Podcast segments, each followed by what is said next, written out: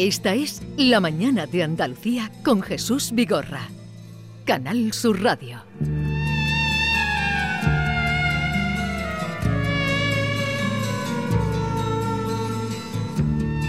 Los jueves vamos a la cita con Javier Pérez Campos. Eh, buenos días, Javier.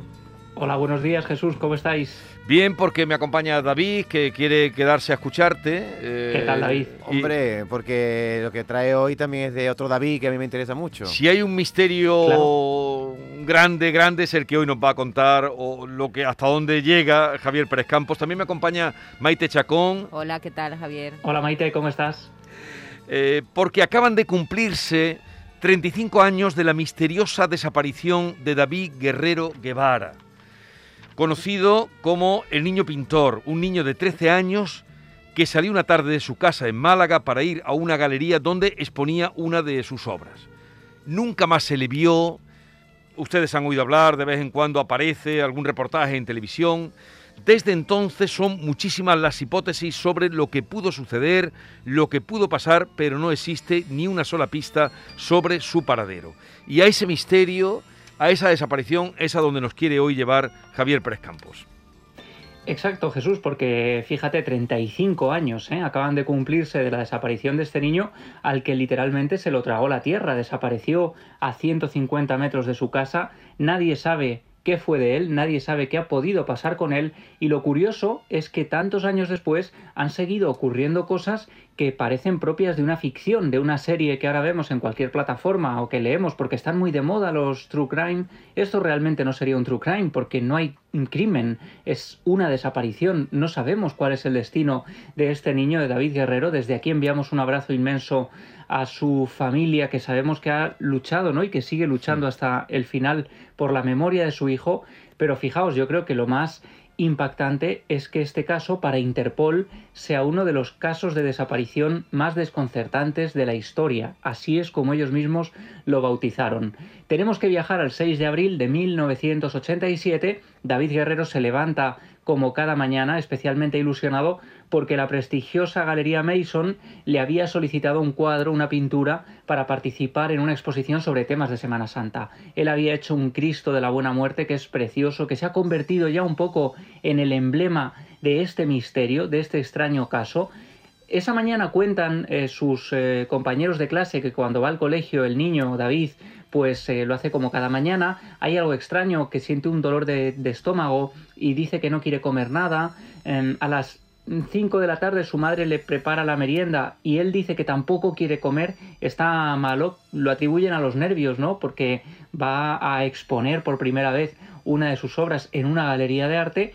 El niño coge su bolsa vaquera con los materiales de pintura, el bonobús, su carné escolar y se marcha. Va a clases de pintura. Es entonces cuando desaparece. David Guerrero no vuelve a ser visto nunca más. Hmm. A 150 metros de su casa, en la parada del autobús, es donde desaparece su rastro para siempre. No fue aparentemente a la galería de arte, donde dijo que se dirigía, tampoco a la clase de pintura, Em, lo cierto es que además cuando llega la noche, ¿no? Y llaman a los padres de David para decirle que el niño no ha ido a clase, ellos se enfadan, es raro porque David además era un niño un poco introvertido, no era un niño travieso, era un niño muy obediente, era extraño, les parece raro, pero bueno, lo atribuyen a una, a una mm, gamberrada, sin más, propia de un niño, pero claro, van pasando las horas, las horas, las horas, y el plato de la cena de David se queda helado sobre la mesa porque llega un momento en el que empieza a amanecer. Y es ahí cuando los padres ya, asustadísimos, que habían empezado a buscar, a hacer llamadas, mm, se dan cuenta de que algo raro está ocurriendo. Ponen ya en alerta a las autoridades, em, piden por favor que se dé a su hijo como desaparecido y por supuesto la primera hipótesis en la que se empieza a investigar es la del secuestro. Pero claro, va pasando el tiempo y nadie se pone en contacto con la familia para exigir un dinero, ¿no? Que es lo que debería suceder en un secuestro. Vamos a escuchar un corte de los servicios informativos de Canal Sur em, hablando de las hipótesis que se barajaban en el momento sobre qué podía haberle ocurrido a David Guerrero. La hipótesis de que David se marchó por voluntad propia, engañado por algún adulto, es la única pista fiable con la que cuenta la policía malagueña tres años después de la desaparición del niño pintor. A lo largo de este tiempo se han realizado más de 200 entrevistas con distintas personas relacionadas con David, de las que no se han obtenido resultados positivos. En los últimos meses las investigaciones policiales han disminuido. A pesar de todo, los familiares de David Guerrero aún conservan la esperanza y su padre sigue acudiendo a comisaría todas las semanas con la idea de encontrar algún día una novedad. Qué, calvario, desde luego, ha debido ser para, para, los padres. 35 años, como decíamos, o como comentabas al principio.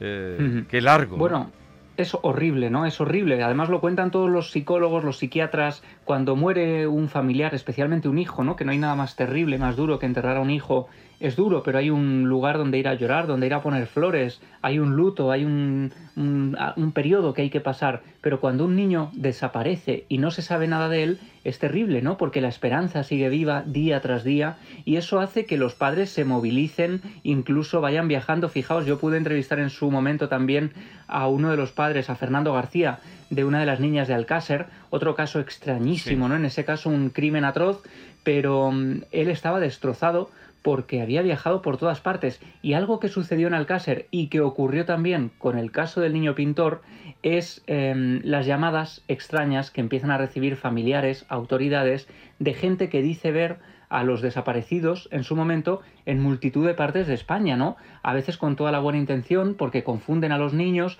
otras con, bueno, eh, con fines que uno no quiere ni pensar, ¿no?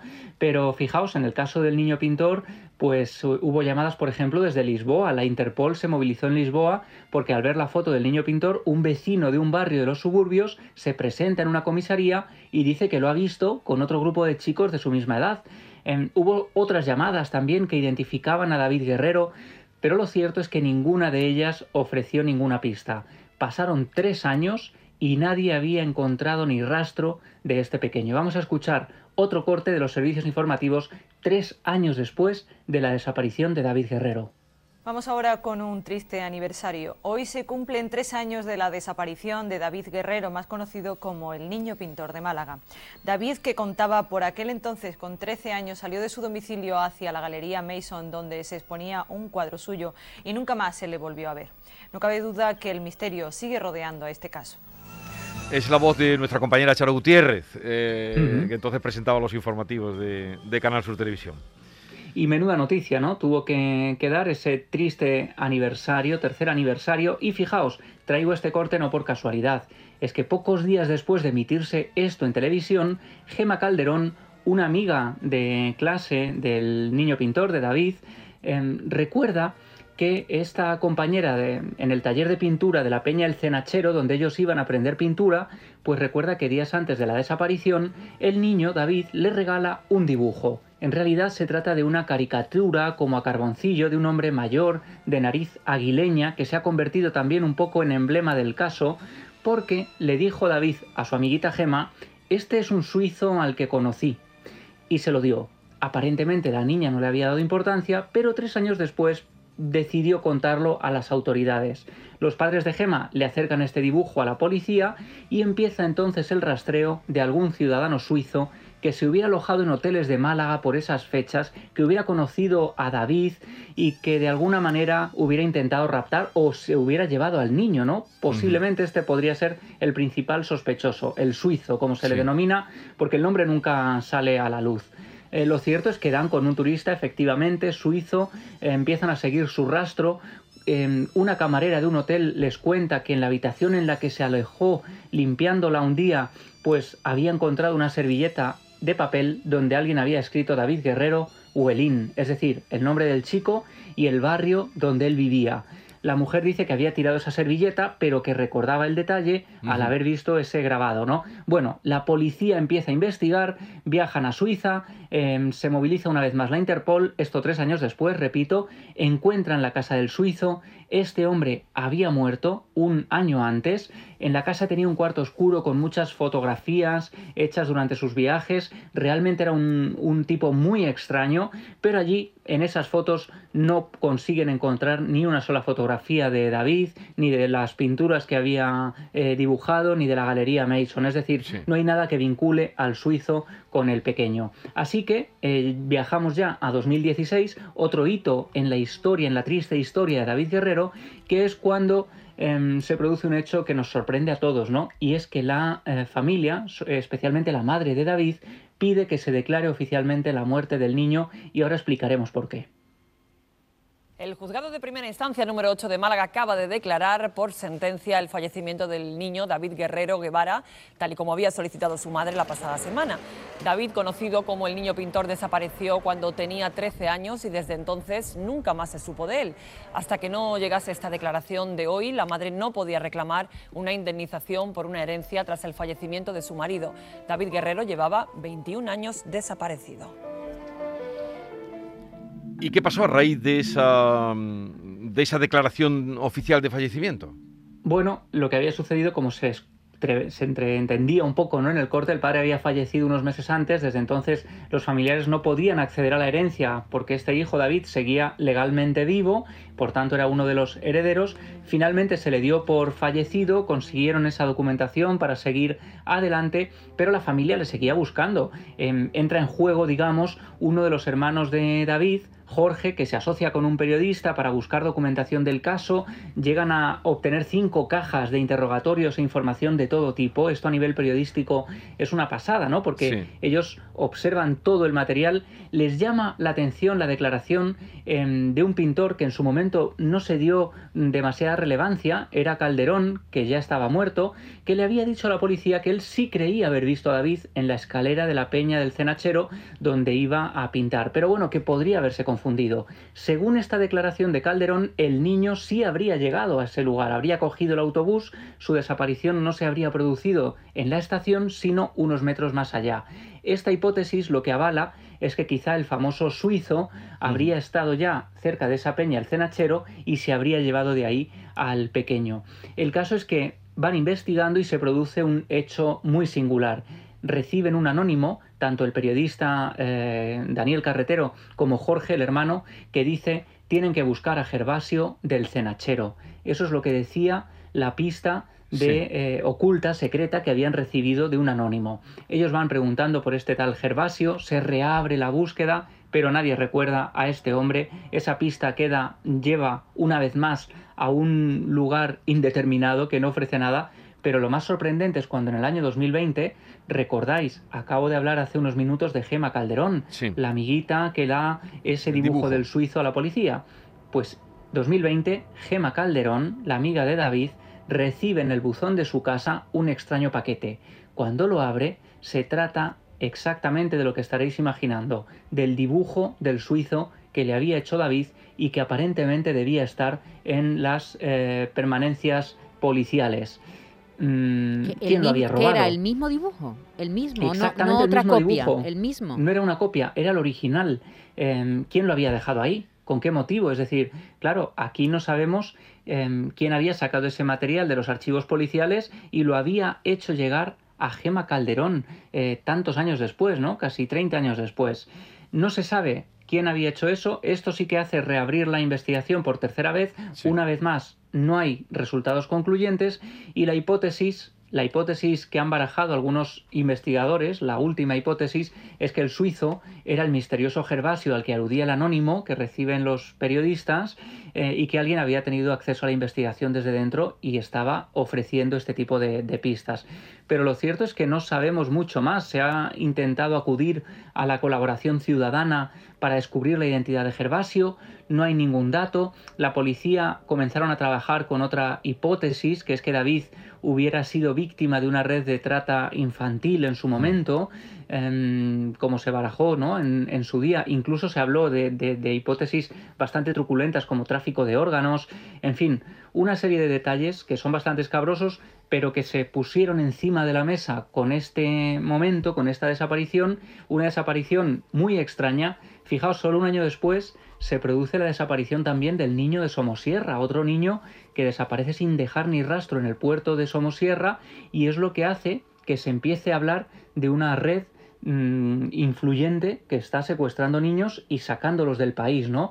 Lo cierto es que no sabemos nada más. Desde que existen registros, desde 2009 aproximadamente, han sido datadas por el Ministerio de Interior, fijaos, ¿eh? más de 250.000 desapariciones en España, el 90% han sido resueltas, pero claro, la gran pregunta, con todos los medios, con todas las posibilidades que tenemos hoy en día, ¿dónde está ese otro 10%? ¿Y dónde está el niño pintor? Tremendo. Oye, ¿y el dibujo del Cristo que se expuso en la exposición, que lo he visto, el Cristo de la Buena Muerte, dónde está? ¿Quién lo tiene? ¿La familia? Pues fijaos qué curioso, porque yo hace años en Málaga y estaba ahora buscando, igual los oyentes nos pueden ayudar, en una cofradía de Semana Santa del centro de Málaga, yo juraría que vi esa pintura. Yo no sé si está expuesta todavía hoy. Sé que después la ha tenido su madre porque aparece en fotografías la madre de David con esta pintura en su casa junto a, otras obras de, David y es muy bonito, es muy interesante que el propio área de cultura del Ayuntamiento de Málaga en el año 2018 eh, hizo una exposición en el Centro de Ámbito Cultural del Corte Inglés mm, dedicada a David Guerrero Guevara, Dibujos de una época se llamó, y ahí aparecían, la tengo, tengo delante el catálogo que es impresionante, todas las obras del pequeño que había pintado a su padre, se había pintado a sí mismo, un autorretrato, y aparece también esa obra que tú mencionabas, Jesús, que desde luego es impresionante, ¿no? este Cristo de la Buena Muerte, hechos eh, con, pastel, con pastel sobre papel. Pues ahí queda, si alguien también, ya le indagaremos, eh, o alguien que nos pueda aportar información de dónde está ese cuadro. Eh, sigue abierta, la, supongo, por supuesto, la duda, la investigación, pero sin ninguna resolución clara. Javier Pérez Campos, muchas gracias, un día más y por haber avivado el recuerdo que debe ser, como decía, un calvario para una familia, ya se pueden hacer 35 años preguntándose dónde está el David. Mandamos un abrazo grande a toda la familia si nos están escuchando y un abrazo grande también para vosotros en memoria del pequeño niño pintor. El niño pintor. Hasta la próxima semana, Javier. Hasta pronto. Grandes misterios y también un misterio es la nacencia